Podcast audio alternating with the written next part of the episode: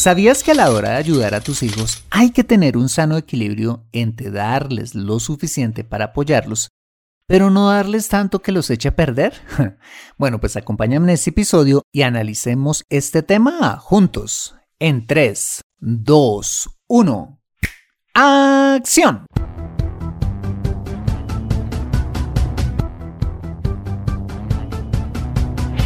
Bienvenido a Consejo Financiero el podcast de finanzas personales donde aprenderás a manejar inteligentemente tu dinero, salir de deudas, tomar buenas decisiones financieras y alcanzar una prosperidad sólida y duradera.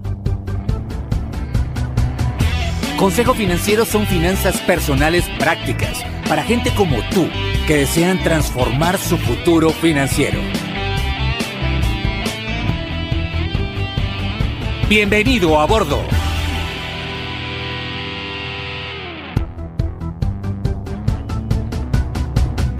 ¿Qué tal? Yo soy Fernando Fernández y sí, esto es Consejo Financiero, tu podcast, tu programa de finanzas personales donde aprenderás a manejar inteligentemente tu dinero, a salir de deudas, a tomar buenas decisiones financieras de consumo, ahorro e inversión y los principios para alcanzar una prosperidad sólida y duradera. Mira, tener educación financiera es un aspecto esencial para alcanzar tus objetivos de vida. Pues aunque tu profesión o área de conocimiento no sean las finanzas, casi todo lo que hagas en la vida involucrará dinero, por lo que necesitarás saber administrarlo inteligentemente para alcanzar cada una de tus metas financieras. En Consejo Financiero aprenderás precisamente a eso, a administrar inteligentemente tu dinero para alcanzar esos objetivos de vida.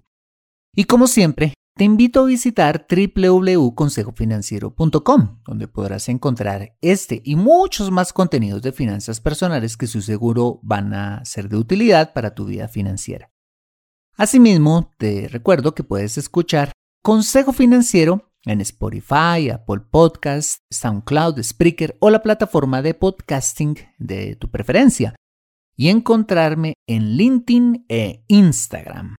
Bueno, muy bien, y sin más preámbulos, iniciamos con el episodio de hoy.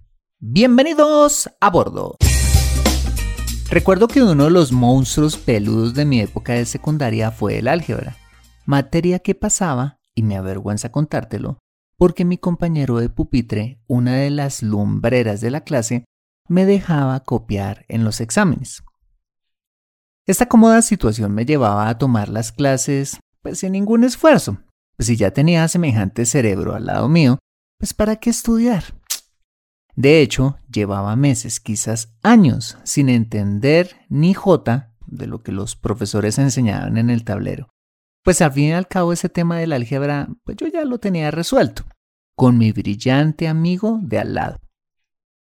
Hasta que la catástrofe llegó, como en tercer año de secundaria, cuando nos cambiaron de puesto y me quedé sin la valiosa ayuda de mi amigo, razón por la cual vino el desastre académico y con este la necesidad de hacer algo que no había hecho en toda mi secundaria, estudiar álgebra.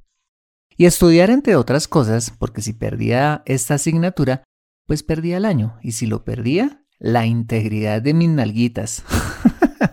y la posibilidad de continuar estudiando se verían seriamente en riesgo. Ante tremendo prieto, eh, me tocó hacer algo que hasta ese momento nunca había imaginado hacer, y fue tomar la famosa álgebra de Baldor y empezar a explorar sus terroríficas páginas llenas de números, letras, ecuaciones y todo tipo de símbolos que recordaba por allá vagamente eh, haberlos visto alguna vez en aquellas clases, todas ellas desperdiciadas por mí. Bueno, pues recuerdo vívidamente aquel soleado día cuando, estresado, llegué a casa y almorcé, me senté en mi cama, acerqué el butaco de madera que me sirvió por años de escritorio y abrí ese espeluznante libro para cualquier niño de esa edad y me atreví a hacer el primer ejercicio propuesto allí lográndolo resolver yo mismo por primera vez en mi vida. y luego lo mismo con el segundo, el tercero, el cuarto ya con más nivel de complejidad, eh, porque los primeros ejercicios son los facilitos, luego ya viene ejercicios más complicados. y así con el resto hasta que sentí algo parecido a un tipo de éxtasis y alegría al descubrir mm, que no era un burro como me lo había creído por años, sino todo lo contrario, que era un chico inteligente que podría valerse por sí mismo en el temible mundo de las matemáticas y que nunca más necesitaría la ayuda de alguien para probarlas. Al contrario, en el futuro, dicha habilidad me convertiría en profesor de mis compañeros de secundaria y universidad. Moraleja, si nunca hubieran cambiado a mi compañero de pupitre, no habría tenido la necesidad de estudiar, de esforzarme y sobre todo, no hubiera descubierto la habilidad con los números que no tenía ni idea que tenía, sumado a que quizás hoy en día sería un analfabeta financiero. Bueno, y te preguntarás por qué te cuento esta emocionante historia, por lo menos lo es para mí, de superación personal. Muy sencillo, porque ser dependiente o tener alguien que haga las cosas por nosotros o tener simplemente todo al alcance de nuestras manos atrofia nuestra mente y nuestro desarrollo, como me pasó a mí en esta historia, convirtiéndonos en lastre a la larga para nuestras familias y la sociedad. Queridos papás, escúchenme con atención. Cuando le resuelves prácticamente el examen de la vida a tus hijos, los estás atrofiando al punto que un día no van a querer salir ni de su cuarto ni de la casa a enfrentar la vida. Y si salen, van a ser dependientes financieros de ti toda su vida. Bueno, pues acompáñame en este episodio donde analizaremos cómo nos llegar a ese punto y a encontrar ese sano equilibrio entre la ayuda que nuestros hijos deben recibir y lo que ellos mismos tienen que construir. Vale, en el libro El millonario al lado de Thomas Stanley y William Danko, dice que la gran mayoría de los millonarios en Estados Unidos son de primera generación. Es decir, que construyeron sus riquezas desde ceros, o sea, que heredaron muy poco o simplemente no heredaron nada, que eran pobres, y a partir de dicha escasez desarrollaron la capacidad para construir las fortunas que edificaron. Pero hay un dato adicional que hay que tener en cuenta y es el siguiente. Y es que por lo general, la riqueza financiera familiar no se mantiene a lo largo de las generaciones, sino que la tendencia es que va desapareciendo generación tras generación hasta que más o menos en la tercera o cuarta generación, pues eh, estas generaciones pues no ven un centavo de lo que sus prósperos abuelos o bisabuelos lograron construir alguna vez. Simplemente porque, atención, cada generación de papás le resolvió la vida financiera a sus hijos dándoles todo lo que ellos no pudieron tener. Un deseo claramente hermoso y bien intencionado, pero que cuando se sale de proporciones puede ser contraproducente para ellos. ¿Por qué? Muy fácil, porque las dificultades son el mejor gimnasio de la vida. Una vez más, porque las dificultades son el mejor gimnasio de la vida. A mayor grado de dificultad, pues mayor grado de responsabilidad. A mayor grado de responsabilidad, mayor grado de desarrollo personal. Y a mayor grado de desarrollo personal, mayor grado de independencia económica y personal. Papá, cuando le resuelves la vida financiera a tus hijos, es decir, cuando de pequeños no les enseñaste responsabilidad, de adolescente les diste gusto en todos sus caprichos, cuando cumplieron la mayoría de edad no los obligaste a hacer una carrera universitaria, a hacerse cargo de su vida, ni mucho menos ir a trabajar para que descubrieran el valor de las cosas, cuando se casen, les facilitarás aún más la vida comprándoles una casa y un carro porque sí. Les regalarás los muebles, les pagarás las cuentas, les ayudarás con el estudio de sus hijos y un largo etcétera. Estarás castrando el desarrollo personal y financiero de ellos, haciendo que a la larga, cuando tú faltes, pues no tengan ni idea ni sepan cómo mantenerse a flote financieramente hablando, y se pierda el patrimonio que tanto trabajo te costó dejarles. Ahora, con eso no te estoy diciendo entonces que les quites todo apoyo financiero y no les heredes absolutamente nada. No, sino que los empoderes desde muy jóvenes a ser independientes personal y financieramente hablando. Te cuento que Warren Buffett, uno de los hombres más ricos del mundo que hemos mencionado muchas veces en este programa, es un ejemplo de esto. Imagínate que hace algunos años decidió donar el 99% de su fortuna a causas benéficas y tan solo heredar el 1% a sus tres hijos. ¿Por qué? Cualquiera podría pensar con eso que Warren Buffett es un viejo tacaño. Ay, qué pecadito dejar a sus pobres hijitos con tan solo el 1% de su fortuna. Pero las canas de este hombre van más allá de haber construido la fortuna que construyó.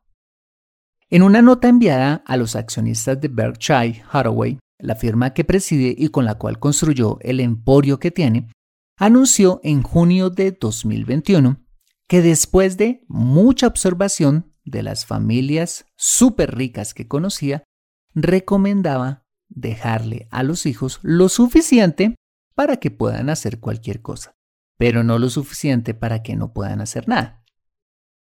Bueno, pues esto mismo es lo que tenemos que hacer con nuestros hijos. Darles lo suficiente para darles un empujón, pero no tanto para que se vuelvan zánganos financieros. Desde pequeños, enséñales responsabilidad y no satisfagas todos sus caprichos.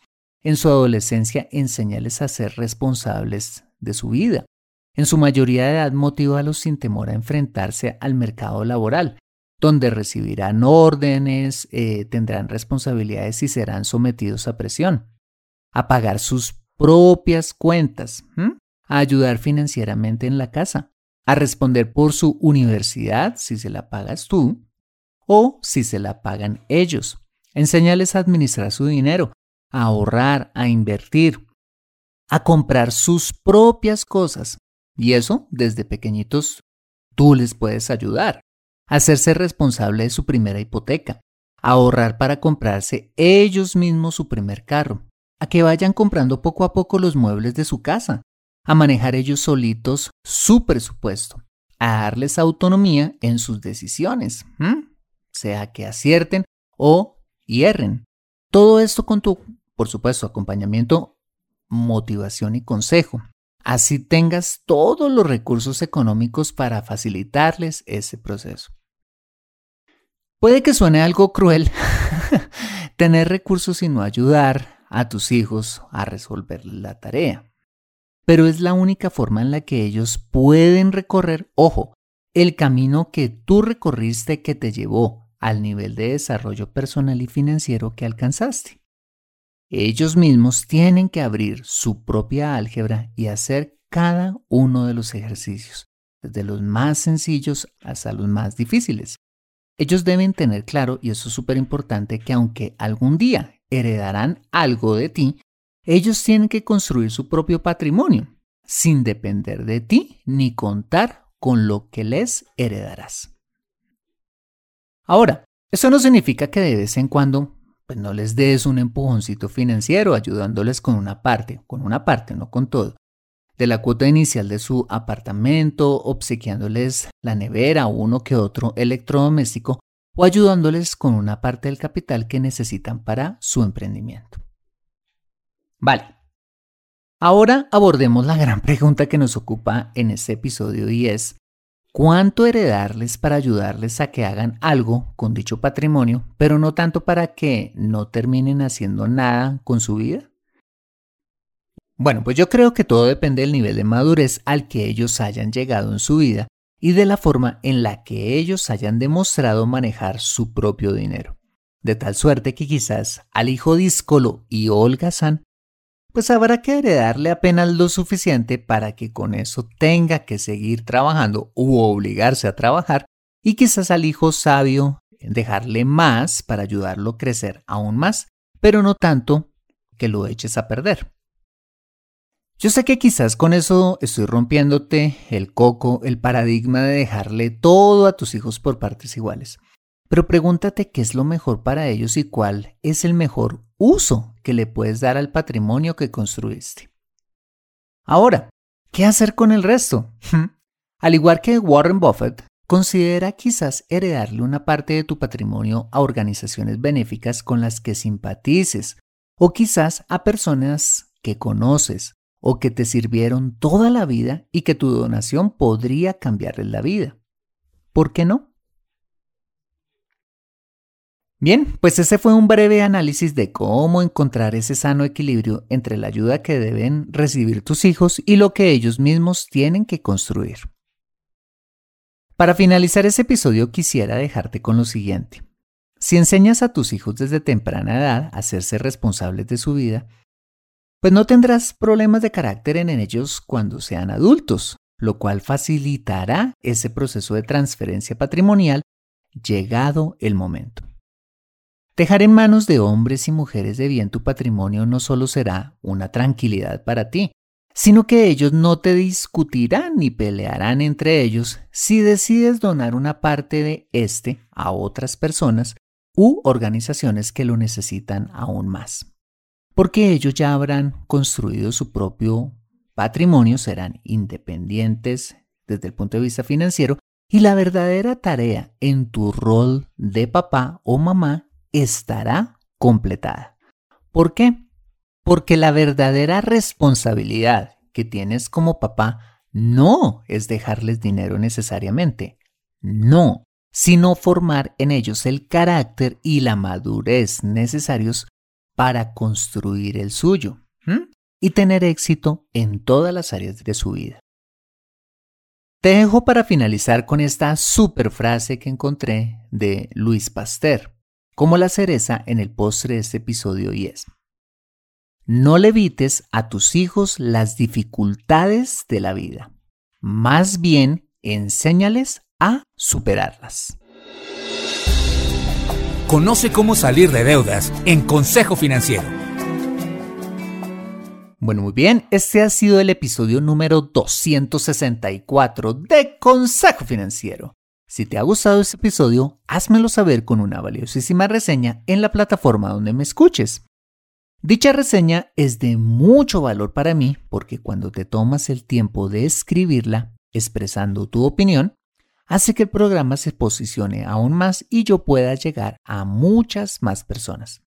Asimismo, te invito a compartir este episodio a través de tus redes sociales como Instagram o WhatsApp con tus contactos, familia o amigos a quienes consideres les sea útil este episodio para su vida financiera y personal. Bueno, muy bien, yo soy Fernando Fernández, tu asesor financiero y anfitrión de este programa.